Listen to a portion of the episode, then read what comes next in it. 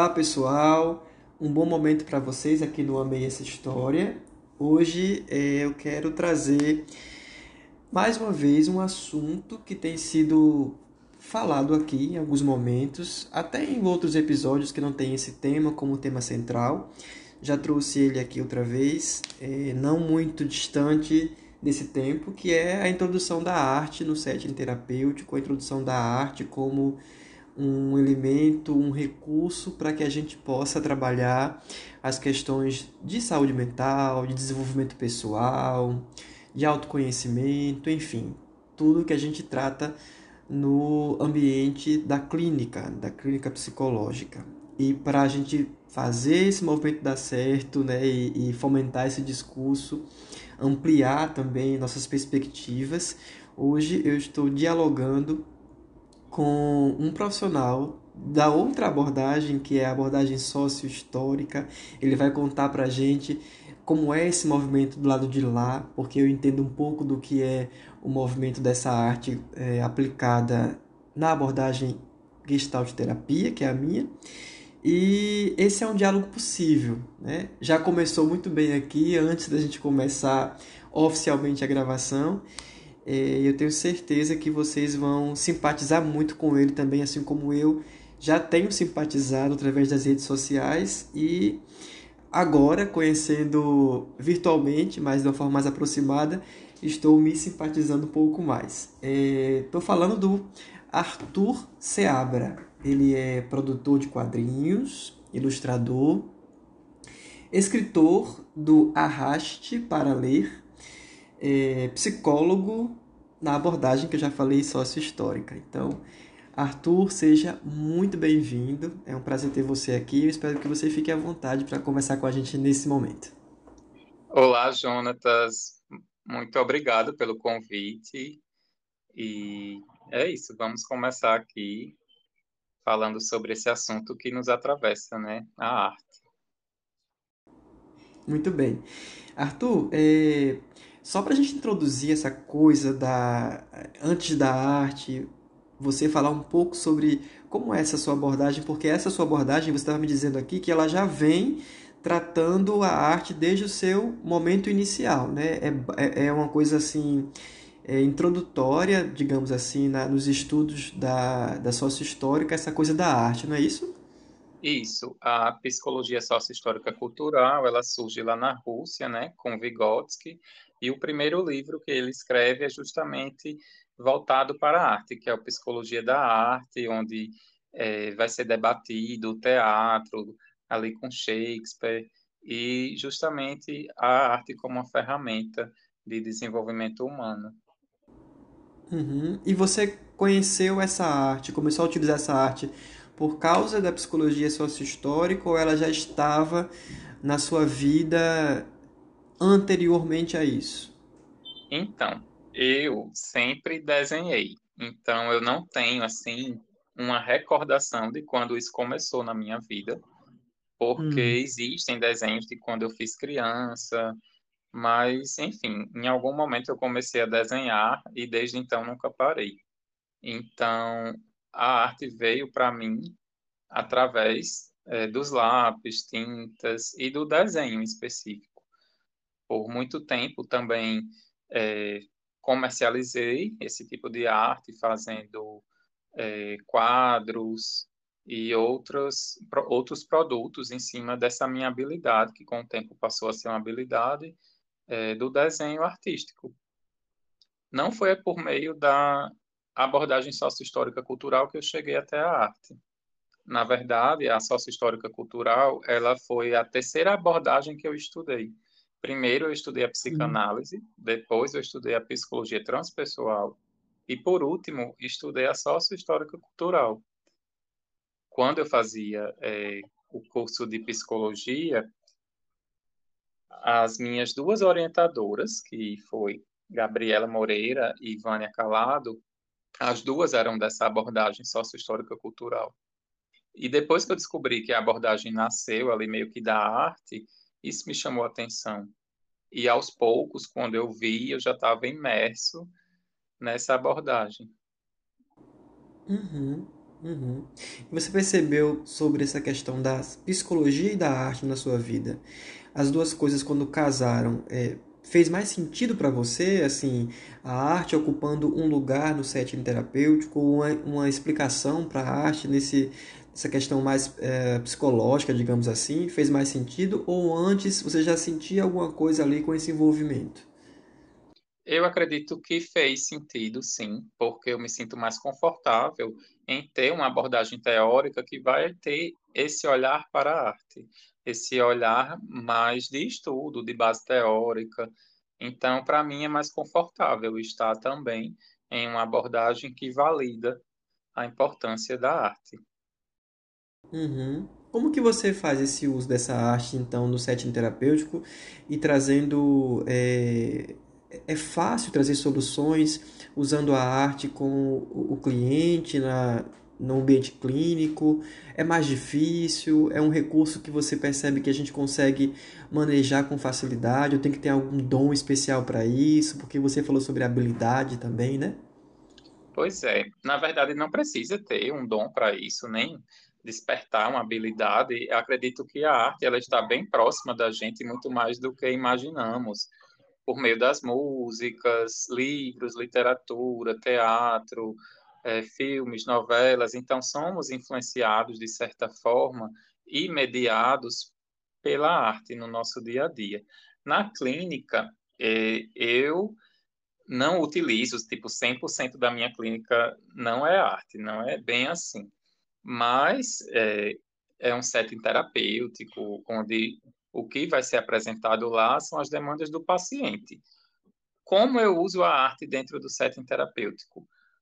Quando percebo alguma questão, alguma palavra que me remete a uma música, então eu posso, dentro dessa abordagem, colocar essa música, ou citar, ou fazer referência é, de algum filme, posso passar a cena sobre isso, porque a abordagem sociohistórica cultural, ela também entra na questão da psicoeducação. Então, o psicólogo dessa abordagem pode debater com o paciente, cliente, sobre aquele momento, sobre a, a própria teoria em si. Então, se for o caso, o paciente pode fazer desenhos, se ele tiver essa habilidade, pode fazer escultura, pode mexer com tinta, e a gente vai utilizando tudo isso de produção como uma ferramenta também terapêutica. A arte como uma válvula de expressão, onde muitas vezes o paciente não sabe o que dizer naquele momento, não sabe expressar a dor, por exemplo, que ele está sentindo, mas ao fazer um desenho, ao utilizar certas cores, ele pode deixar ali marcado. Ou se eu pedir, por exemplo, para que pedir, sugerir, no caso, né, que escrevas, caso sinta necessidade durante a semana, e aí quando ele me traz, tá ali no concreto, tá na palavra, tá escrito é, sobre os sentimentos. Então, o papel da arte também é esse, o de materializar e concretizar as emoções dos humanos, né, da gente. Uhum. Em contato com o Vygotsky, né, que alguma, alguns dos nossos colegas chamam de Vivi intimamente, né? você percebeu ali é, alguma coisa que você conseguiu assim se identificar, né, com relação à questão da vivência dele, quando ele traz as críticas dele e a construção dele, principalmente com relação ao teatro, ou você realmente vai para a arte nesse outro âmbito apenas que é da do desenho enfim, da ilustração? Olha, ele debate muito Hamlet nesse livro, né? Então, assim, eu particularmente faço o exercício de tentar compreender, não só ele, como outras discussões que tem nessa peça. Recentemente comprei um livro de Karnal, que ele fala justamente o que aprendeu lendo Hamlet. Aí tem aquela parte do ser ou não sei, é, a peça já começa com a pergunta: quem está aí? Então, é, acredito que se Vygotsky, ou Vivi para os íntimos, tivesse vivido né, muito mais tempo do que ele viveu, ele foi até os trinta e poucos, ele teria realmente é, abordado estudado muito mais coisa. E realmente eu vou tentando, né, assim, me basear tanto no que já existe, como também no que é, houve de continuidade até aqui. O teatro também é algo que acabo utilizando, por exemplo, quando eu fiz o estágio de uma escola, o estágio em uma escola de rede pública, utilizei o teatro como ferramenta terapêutica, uma ferramenta de psicologia e mapeei as pessoas da escola, como era mais ou menos as problemáticas de lá, e escrevi uma peça de teatro para aquela população. Aí os atores foram lá, uma companhia de teatro, que é o NUATO, da Universidade de Potiguar, que inclusive estou falando com o criador do projeto, né? Que é você, lá da Universidade de Potiguar. Então, assim, esse grupo de atores foi lá e interpretou o texto que escrevi. Foi a minha primeira experiência escrevendo uma peça de teatro para é, o caso de psicologia, né? Embora eu também sou sobrinho de uma professora de artes aqui do estado que é, fez história no teatro. Hoje ela é aposentada, mas trabalhou bastante na rede pública e privada. Então, assim, o teatro faz parte da minha vida. Eu cresci vendo peças de teatro, macum, macunaína, é, essas coisas todas, sabe, do folclore, Mário de Andrade, tudo isso passou ali pela minha infância.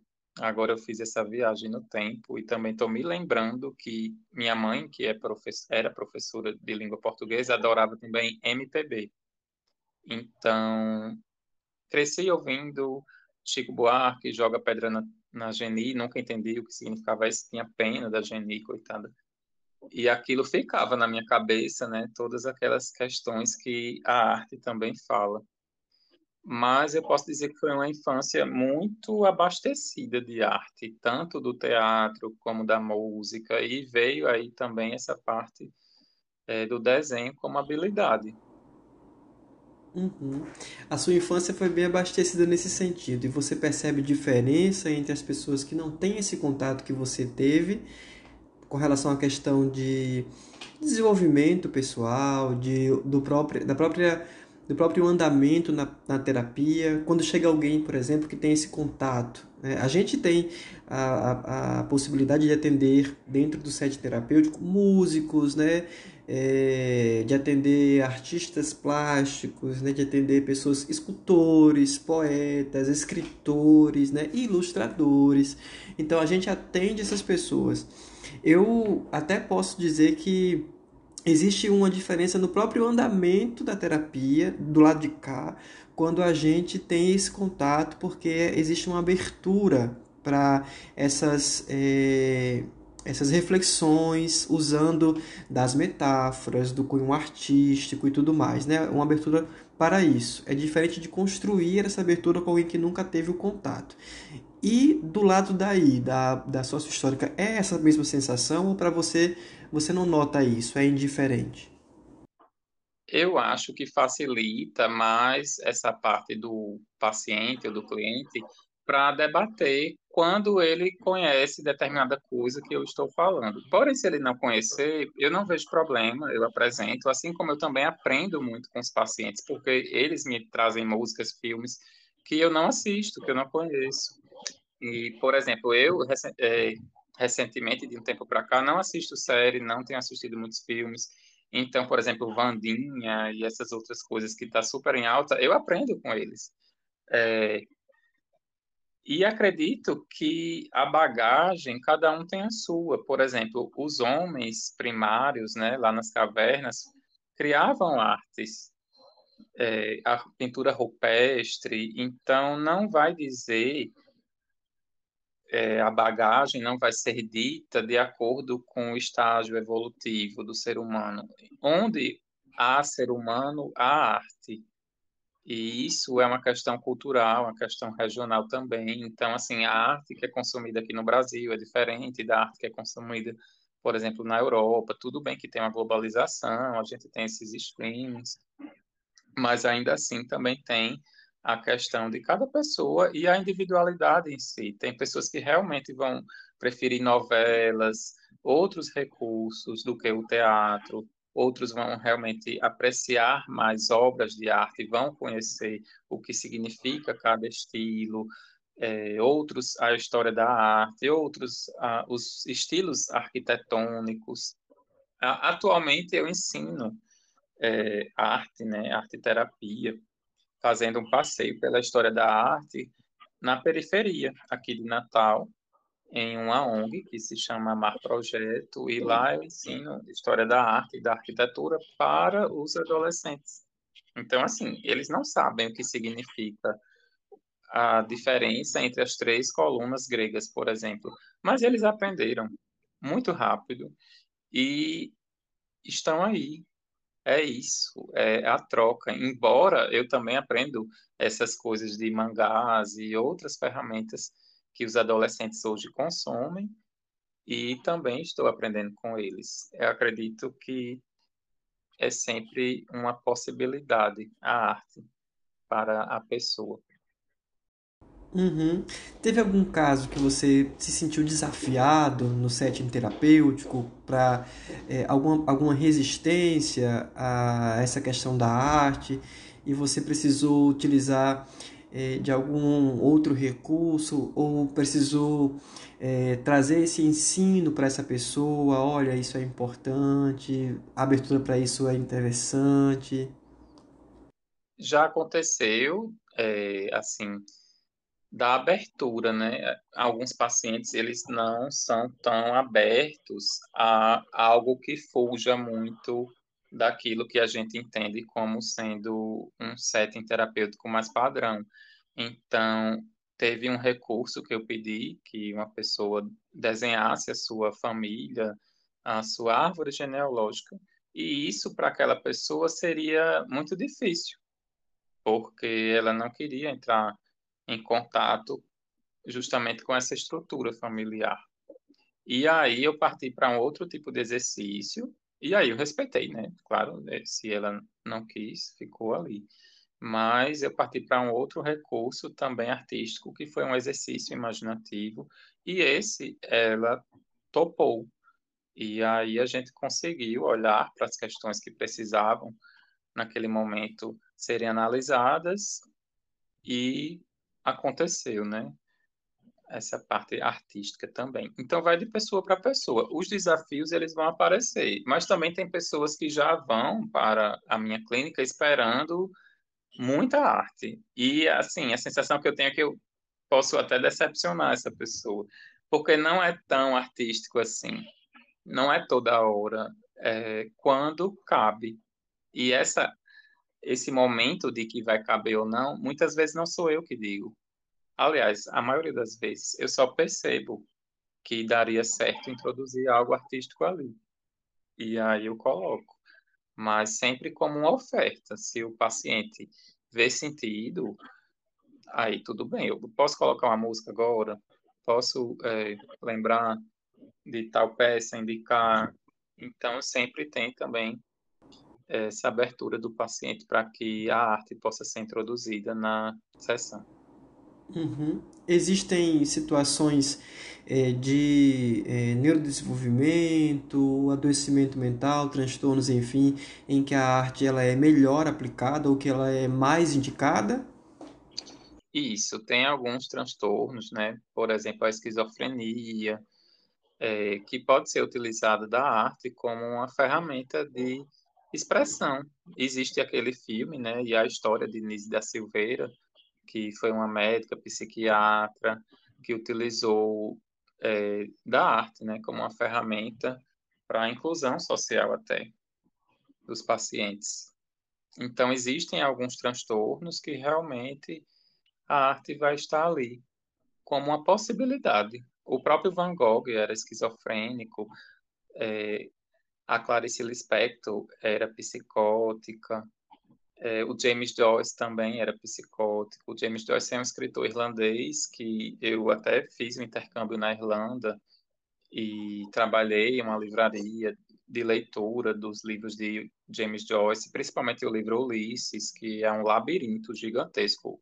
o livro, porém, é uma literatura que ela tem uma estrutura, que ela, apesar de toda a confusão mental do James Joyce, é na linguagem, é na literatura que ele consegue fazer a amarra, que ele amarra o sentido das coisas. Então, o que fez James Joyce ser quem é, ser quem foi, foi justamente a arte. Se não fosse a arte, talvez ele não tivesse passado pela vida com todas as possibilidades que ele teve, com todo todo o prestígio, né, que acabou que essa obra dele se tornou sendo o livro que marcou aí a abertura da literatura moderna, que é um livro é, é assim, ele mistura tudo no livro. É um livro super difícil, mas tem mitologia, ele cria palavras no livro,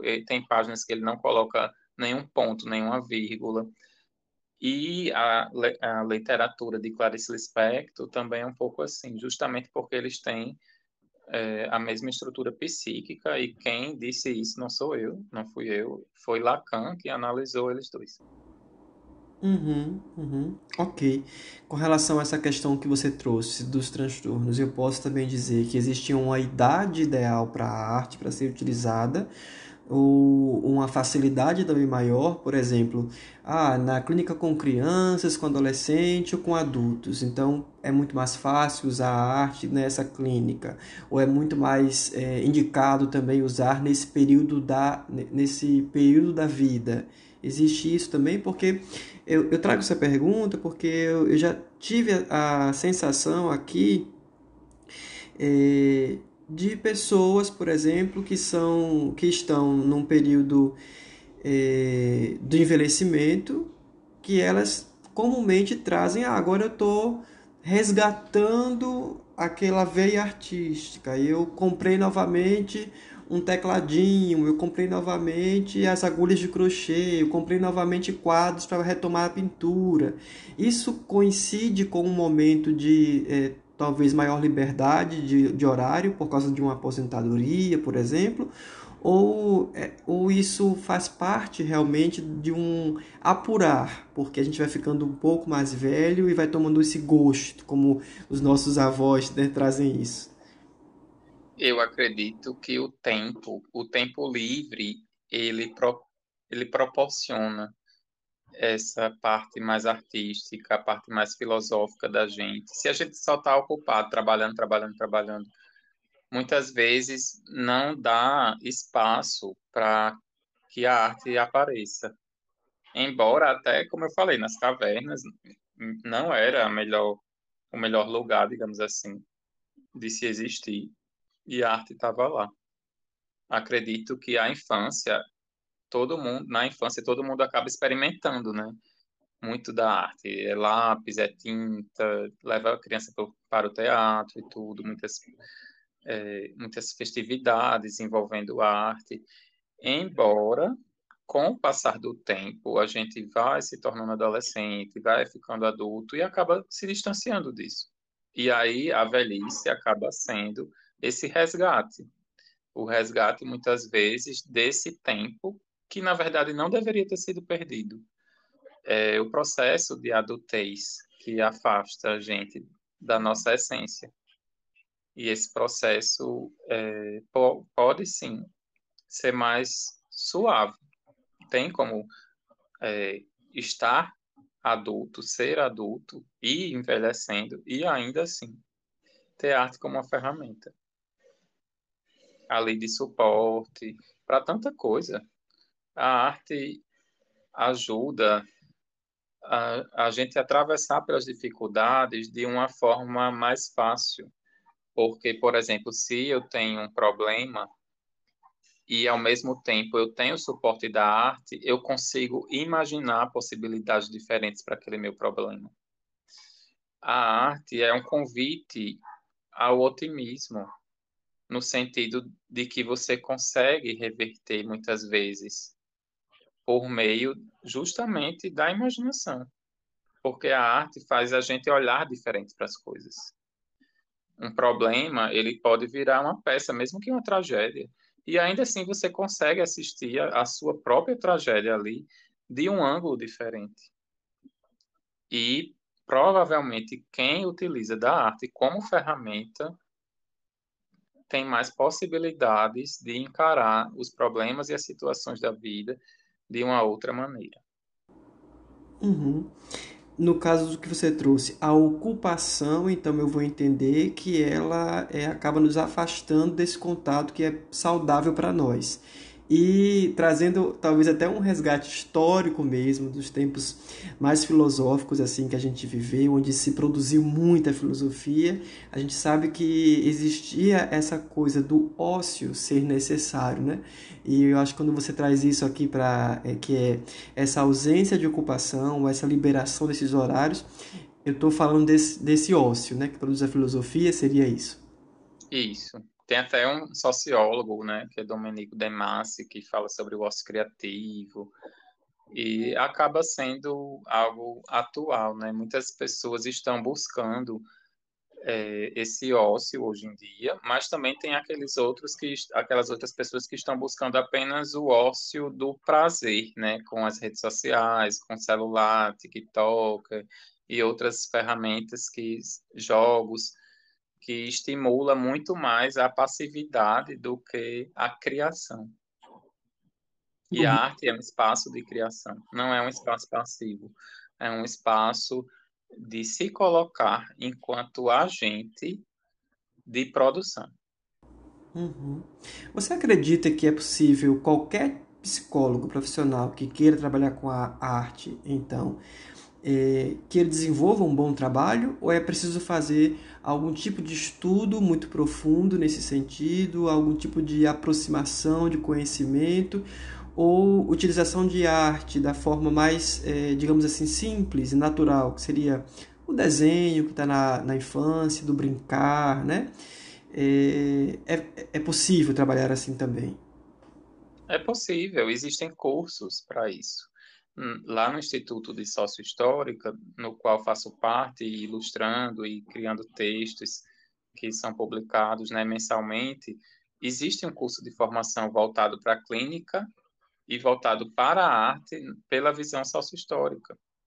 Além desse, existem outros e outros. Na própria psicanálise também tem os desenhos projetivos, é, que dá para você fazer leitura de desenho dos pacientes de acordo com é, as cores, as formas, a pressão que se coloca no desenho, né?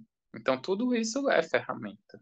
E tem estudos, tem técnicas que dá para se aprender.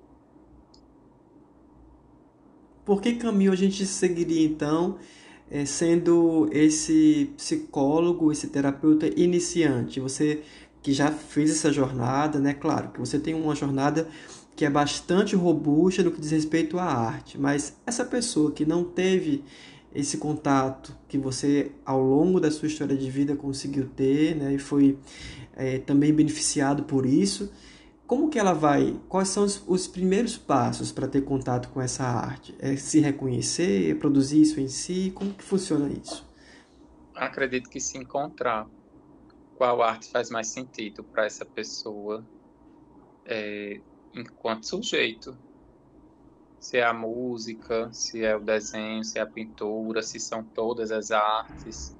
E a partir disso ir sentindo. Eu acho que a arte ela precisa é, ser sentida, ser experimentada.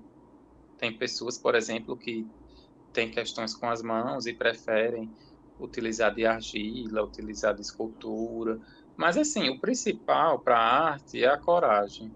Porque se você acha que a arte é uma coisa muito difícil, é uma coisa inacessível, ou que é para elite, ou que. Aí você já está fazendo um juízo de valor e acaba deixando de experimentar as artes no geral, né? Que muitas vezes está lá na periferia, está é, tá na culinária também, é, está nas expressões artísticas de várias formas. Pode ser protestos, pode ser. A arte está aí de várias formas, né? Teve uma cidade que eu visitei, que é Pompeia, que o vulcão é, explodiu e deixou a cidade toda em cinza, né? Lá na Itália, em Nápoles.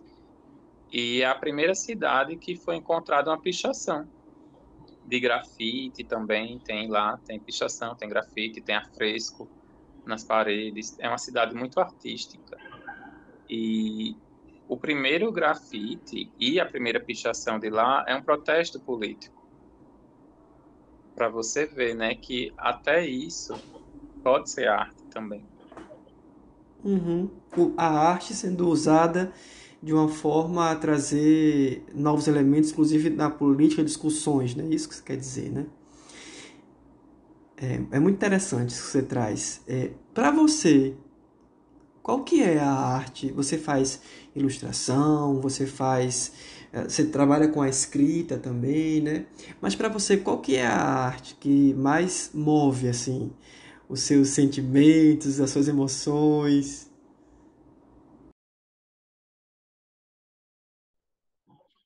eu acho que ainda tem um compositor aqui dentro de mim que uma hora vai sair. Porque eu gosto de escrever, eu gosto de rimas, e música para mim é assim incrível. Eu acho fantástico. Para tudo tem uma música, assim. Para tudo também seria um exagero, para tudo, né? Mas eu gosto bastante assim de música e consigo usar desse repertório quando eu preciso estimular alguma emoção, potencializar algum momento. Existem as ondas sonoras que podem realmente deixar a gente mais feliz, mais triste, mais concentrado. E para mim a música tem sido assim algo que eu tenho buscado bastante. Uhum. Embora a uhum. forma que eu mais me expresse seja mesmo o desenho. Não tem como. Assim. É o que eu me expresso há mais tempo na minha vida. Então, eu tenho quadros em óleo, tenho ilustrações de jornal, tenho cartões que já escrevi, que já desenhei, é, fiz capinha de celular e eu adoro experimentar. Para mim, eu jamais seria como um artista, assim, nada contra, mas Romero, Romero Brito, né, que pinta a mesma coisa, e cria-se aquele estilo do artista e ele fica reproduzindo aquilo a vida toda. Eu acho meio cansativo. Então, assim, para mim faz mais sentido experimentar. E o estilo, para mim, seria uma consequência, assim, talvez uma fase. Acho que Picasso, que é um artista que realmente teve mais suas fases marcadas, fosse fazer mais sentido. Se eu quisesse seguir nesse caminho de artista plástico, mas eu nem me enxergo muito assim, não. Embora as pessoas que estão te seguindo no Instagram, como eu, enxergam muita coisa assim, né? O, aparece mais o ilustrador porque você está mostrando muito isso lá, né? Então a gente acaba pensando, nossa, ele deve amar fazer isso, deve ser a coisa principal. E você vem com essa surpresa que é, é a música, né? Não sei se isso vai ser. Acho, acho até que vou colocar isso como exclusividade nesse podcast. Conheça a revelação Adorei. Vai pegar muita gente surpresa. Vai pegar e... muita gente de surpresa. Mas ao mesmo tempo eu me entrego lá no Instagram, porque eu faço umas tirinhas que são músicas ilustradas, né? Então uhum. dá para perceber até o meu gosto musical que está lá escancarado, é, com MPB, um pouco de rock. E é isso, assim, a música realmente está bem presente na minha vida.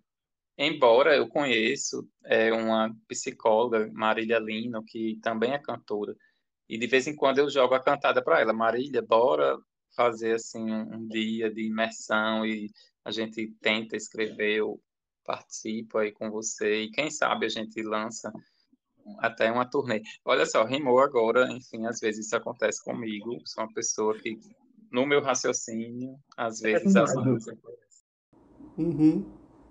Gostei do raciocínio rimado também. Outra, outra revelação aqui no. Esse podcast, é o, esse episódio é o episódio das revelações. É, eu vou dar outra dizer... revelação também. O momento que eu mais me inspiro na vida é quando eu estou dirigindo. Já aconteceu uhum. de eu ter que parar de dirigir e dizer chega de pensar, porque é muita coisa que aparece e eu uhum. quero parar o carro para escrever, eu preciso mandar um áudio para mim mesmo para poder guardar, né? E assim, eu já perdi muita coisa boa, mas muita, porque que hora mais estranha, né, para se ter inspiração, a hora que você está dirigindo. Mas comigo acontece muito. Eu dei uma parada nos meus, nas minhas, nos meus insights, assim, as inspirações que vêm em, em momentos que é, eu considero eles oportunos e inoportunos, sabe? Porque a oportunidade surge, porque aquilo ali tá me dando, né? É, tá, tá me trazendo essa coisa é, de uma inspiração para um poema, para uma pintura, para alguma coisa, e ao mesmo tempo é uma hora que eu não vou poder parar para anotar aquilo, para poder fazer aquilo, e eu tive que realmente trazer isso para minha terapia e dizer: não, é, não é hora para isso, minha mente vai funcionar bem também em outro momento, isso é pode ser um, um, um, compilado de informações que chegou aí eu preciso ir para outro lugar para trabalhar com já isso. apareceu para mim assim um livro inteiro e eu achei ele fantástico, mas eu me despedi do livro porque eu não ia escrever tudo aquilo, eu não tinha tempo para fazer aquilo. E aí eu nem anotei nada, esqueci tudo, mas contei na minha terapia também. E ficou por isso. Foi uma experiência uhum. de contato com a com aquele trabalho que não existiu e de perder também. Eu acho que o artista ele, ele é um pouco mais preparado para perder. A arte também é um convite para isso, para que a gente possa lidar melhor com as perdas. Porque a arte é esse convite também para perder. E assim, é uma frustração que ela pode acontecer de várias formas. Você está lá fazendo um, um quadro, e aí você vai ter que parar uma hora não precisa ficar extremamente perfeito, porque se você imaginar que até a Mona Lisa não foi terminada, então é isso, né, que temos como referência. E às vezes eu já expus, né, os meus quadros em algumas exposições e algumas pessoas fazem uma leitura assim nada a ver do que eu pintei. Outras julgam até, eu acho massa, né?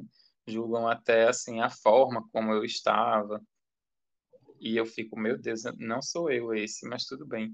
É como o outro também imagina, né? Então, a arte também é um convite para a frustração de quem está produzindo e para a imaginação de quem recebe.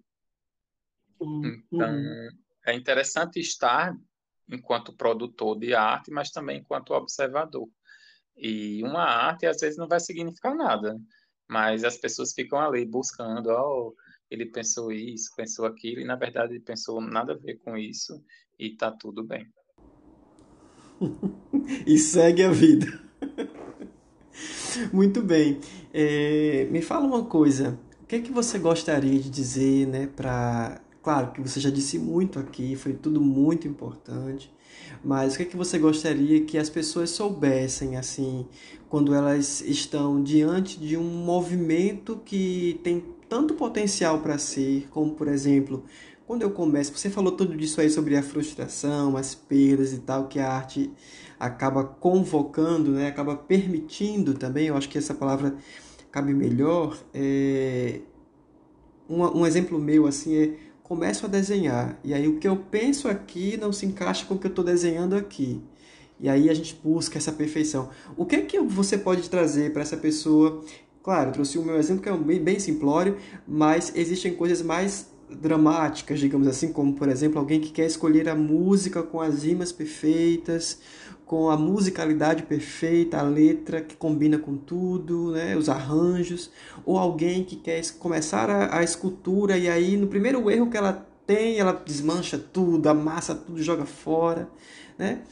Que, como, como, lidar com isso? O que é que você pode dizer para essa pessoa que é, está percebendo que a arte tem sido muito mais frustração do que aprendizado, do que acolhimento? Será que ela pode ter mais paciência? Como é que pode ser isso?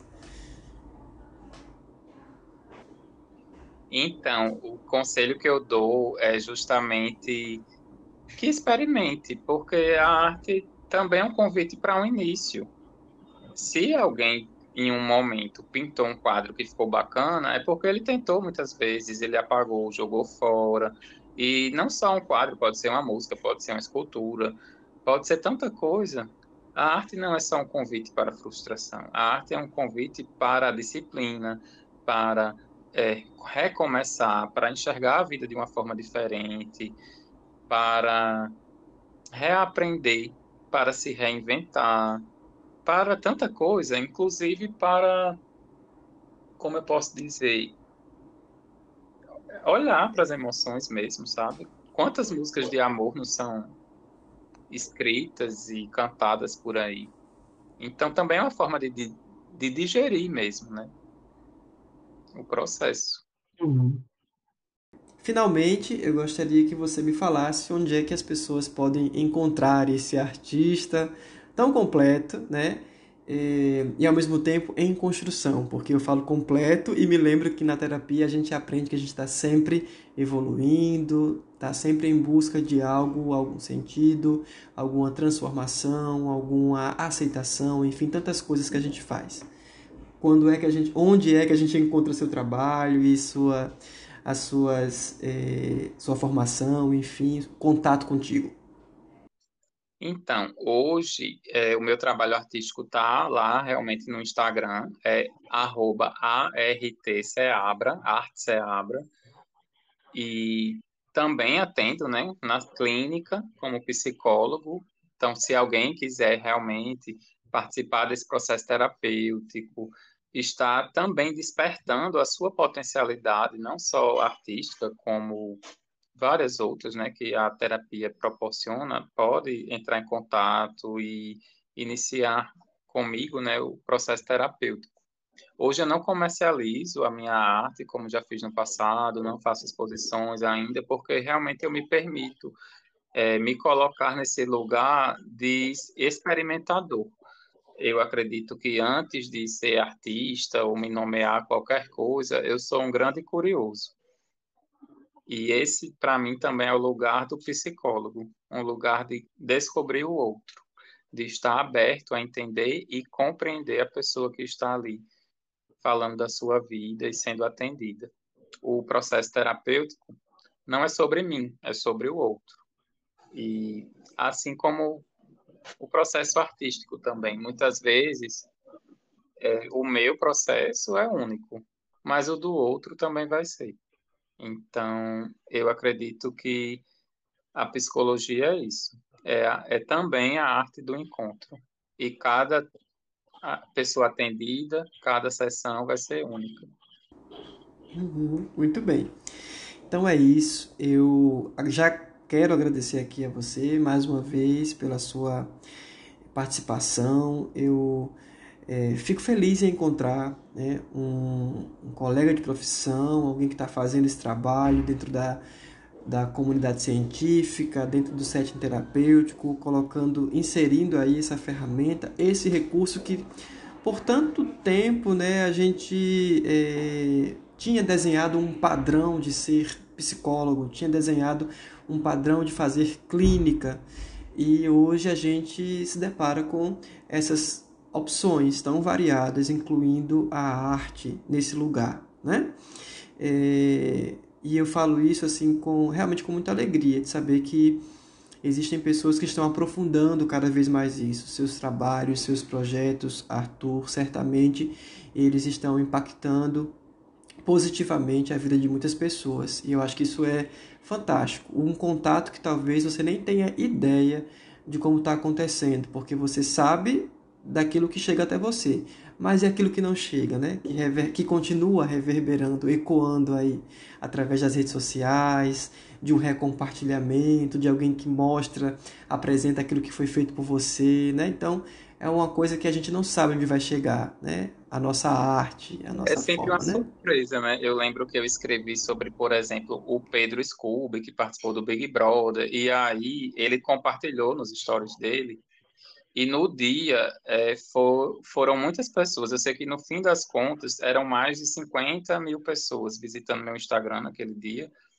e assim, é incrível, né? Como a arte ela alcança, como é, também escrevo sobre alguns artistas, muitos mandam feedback, agradecem, eu acabo fazendo algumas pontes também com a arte, e, e para mim isso não tem preço, né? Porque é tocar o outro, de certa forma.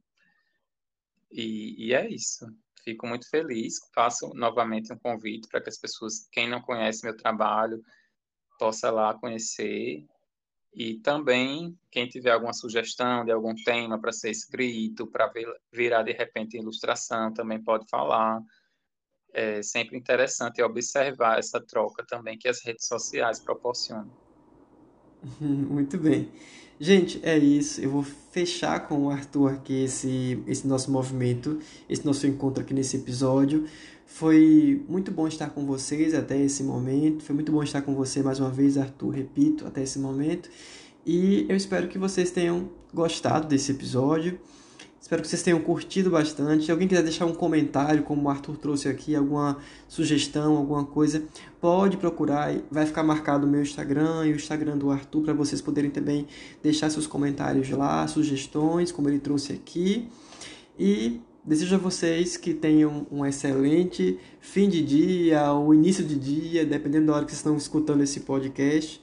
E até a próxima. Um abraço. Tchau, tchau.